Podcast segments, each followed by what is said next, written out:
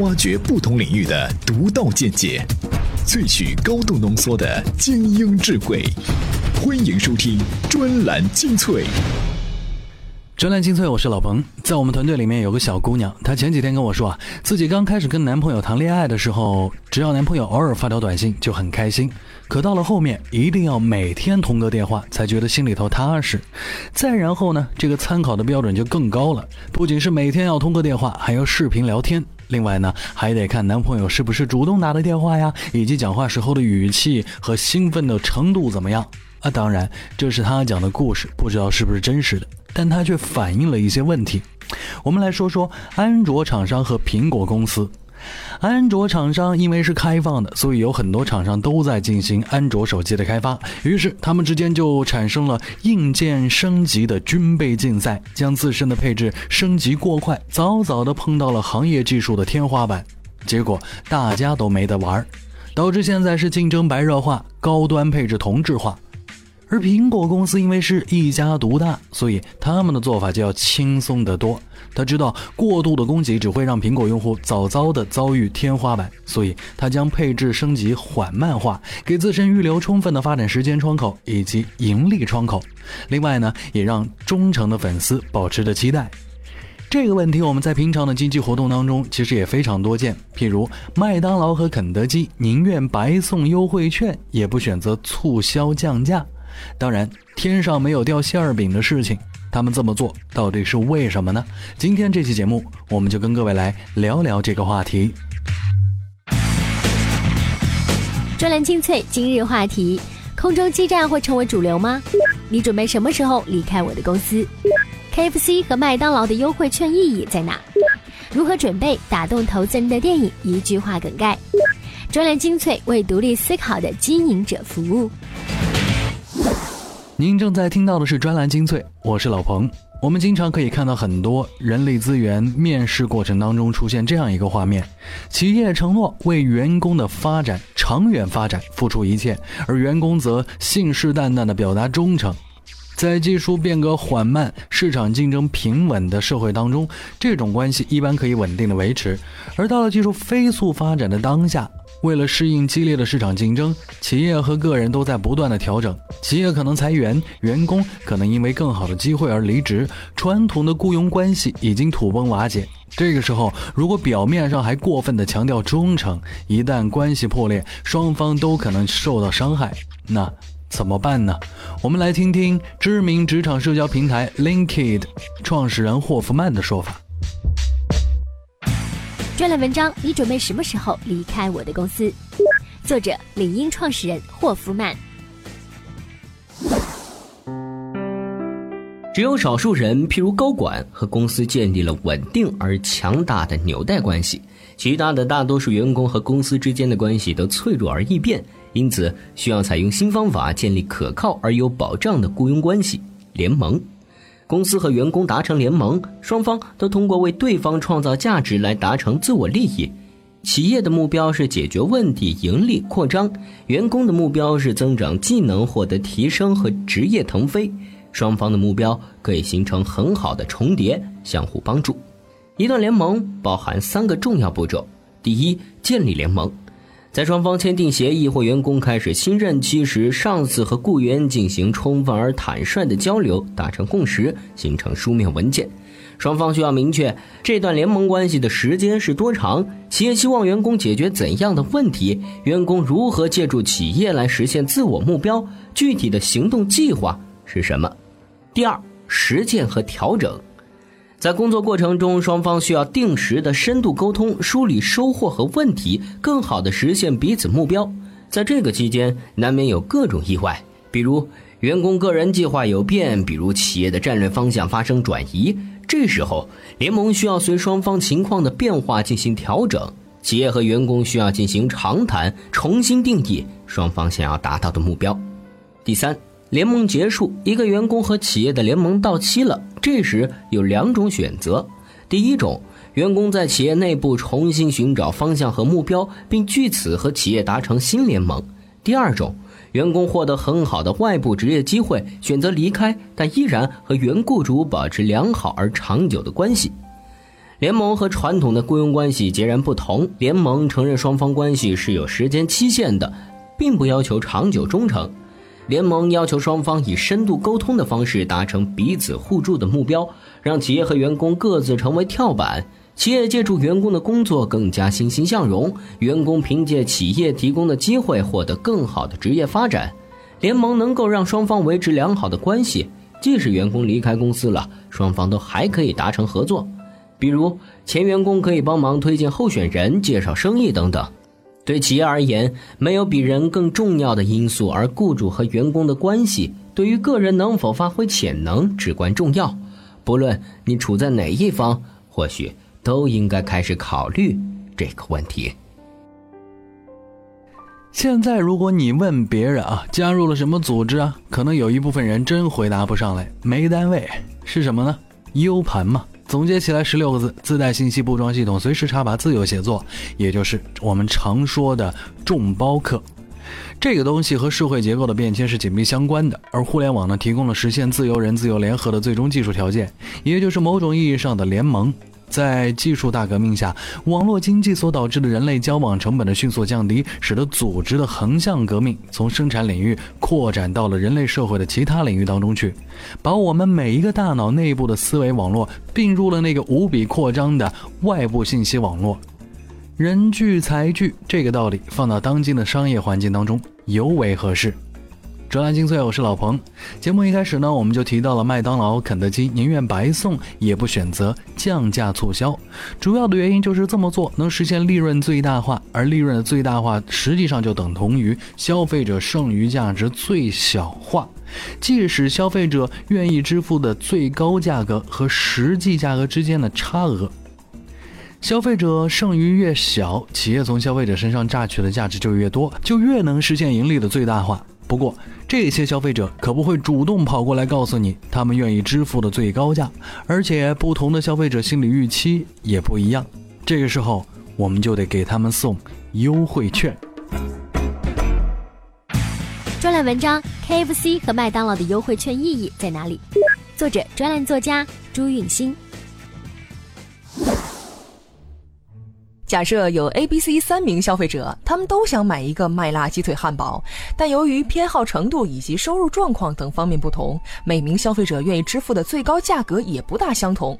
现在假定他们三个人的最高出价分别是十二块钱、十一块钱和十块钱，同时我们还假定每个麦辣鸡腿汉堡的全部成本为五块钱。那么在商家不同的价格水平下，汉堡销量将不同，商家可获得利润也不一样。此时，倘若麦当劳把价格定为十二块钱，就只有一名消费者愿意购买，就是最高愿意出十二块钱的 A 同学。此时呢，商家可以获得利润为七块钱。现在麦当劳决定实施优惠，以最低价格为五元，也就是成本价销售。销量会上升三个，A、B、C 三个人都会买，但此时商家利润为零。这两种情况说明，单纯追求价格最高和单纯追求销量最大都不能带来利润最大。此时，倘若麦当劳看形势不妙，再做调整，把价格定为十块钱，这样的 A、B、C 三个人呢都会购买。这时，商家利润达到了最大化。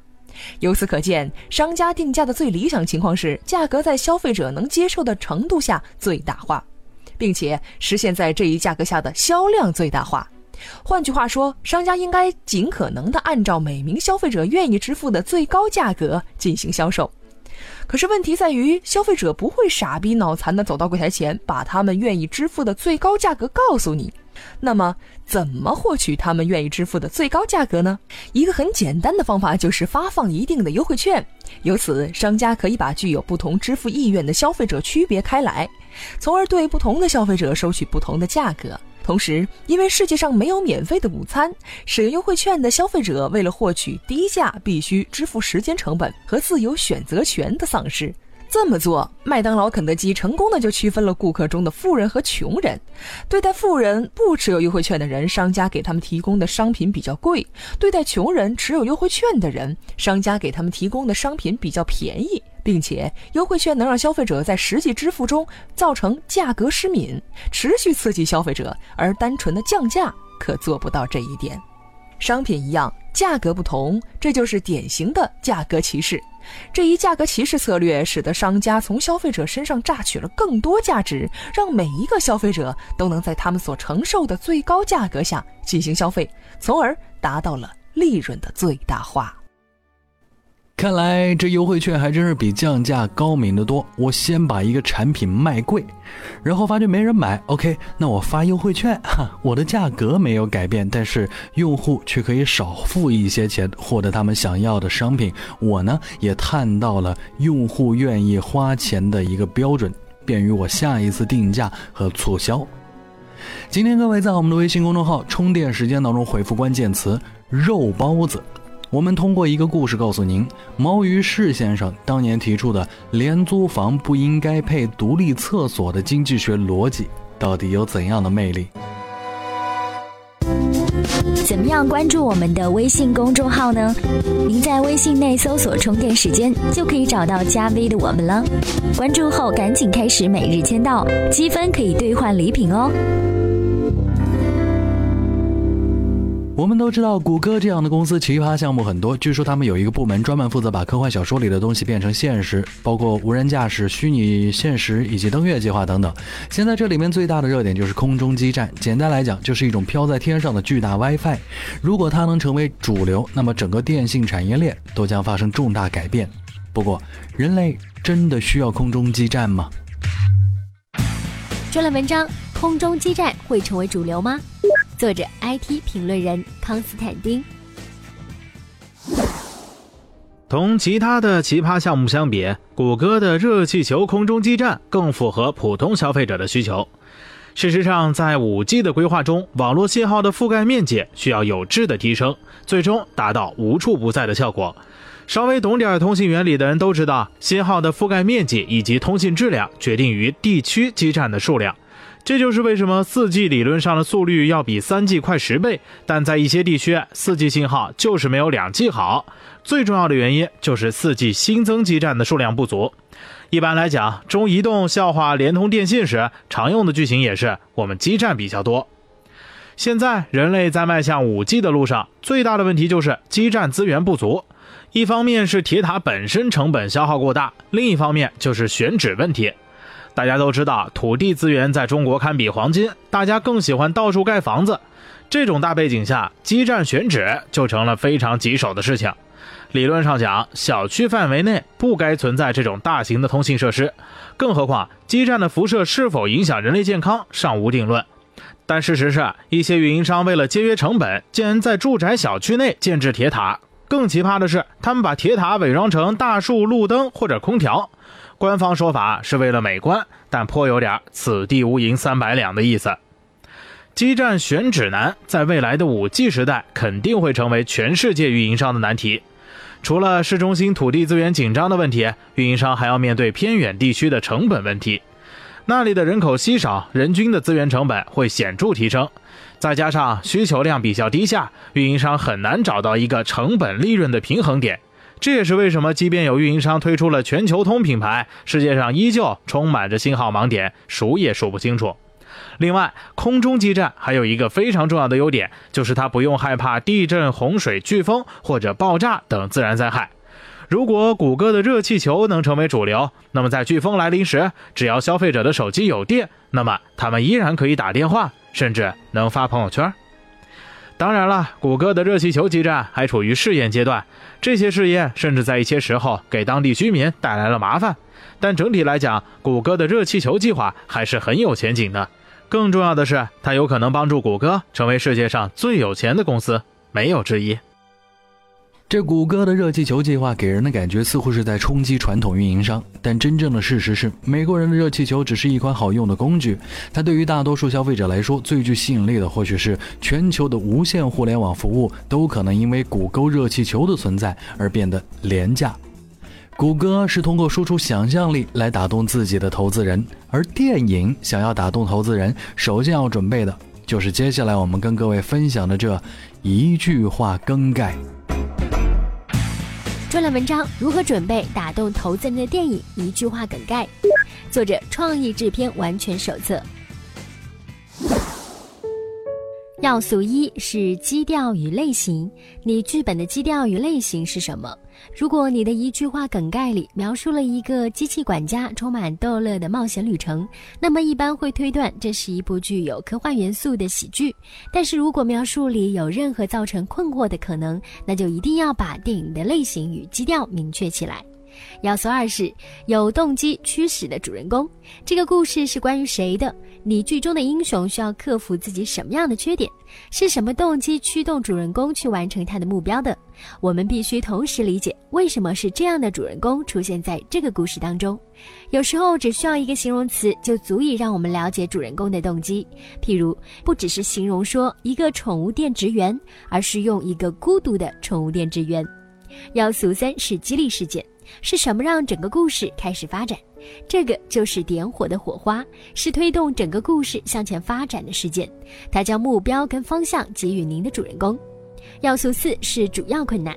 如果没有什么重大的突破困难，你可以直接写上一句：“他们从此过上了幸福的生活。”然后整个故事就完了。激励事件推动故事的发展，冲突就是故事本身。为了能够撑起一百多页的剧本，你需要足够大的冲突。这里是提及主人公对手的好地方。要素五是终极目标，这是故事的最后部分，即主人公所有努力所希望获得的结果。这是主人公所追逐，并在影片当中超越任何其他事物而最渴望得到的东西。你的剧本必须将其包括在内，否则就会虎头蛇尾、草草了事。要素六是利害关系，一个很多人理所当然都会问到的问题就是：谁会在乎这个？或者说那又怎么样？处于编剧的目的来解读，他们其实要问的是其中的利害关系是什么？故事的结果一定要在某种程度上让我们在乎，其中悬而未决的关键是什么？如果主人公达成不了其目的，那会发生什么？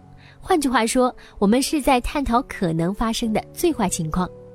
一句话梗概的模板大概就是某某某是一部拥有某种影片基调的影片类型，讲述了具有某种缺点或动机的主人公在遇到激励事件的发生的时候，必须克服主要困难才能够达成其终极目标，否则会发生灾难性的后果。这个概括的关键在于，不管用什么方法，以最经济的方式概括其中必不可少的信息。听完这里。我们可以用六个要素来总结这一句话更改：第一，基调与类型；第二，主人公的身份和动机；第三，励志事件；第四，主要困难还有中心冲突；第五，主人公的终极目标或渴望的结果；第六，利害关系。或者如果目标不能达成会发生什么。说好这一句话六大要素，投资人就可以做决定了。那接下来，老彭也要请各位做一个决定，那就是是不是每周还多花一点时间订阅我们两个全新的频道？各位去搜索一下，可能会发现 Loud News 旗下充电时间系列当中将会新添两个频道，它们分别是。进击的 PM，也就是我们专门为产品经理定制的充电时间频道。另外还有一个叫做营销方法论，主要是为营销人提供的干货和资讯。如果您属于这两个类型的人群或关注他们的一切，欢迎订阅这两个新的频道。我是老彭，咱们下期再会。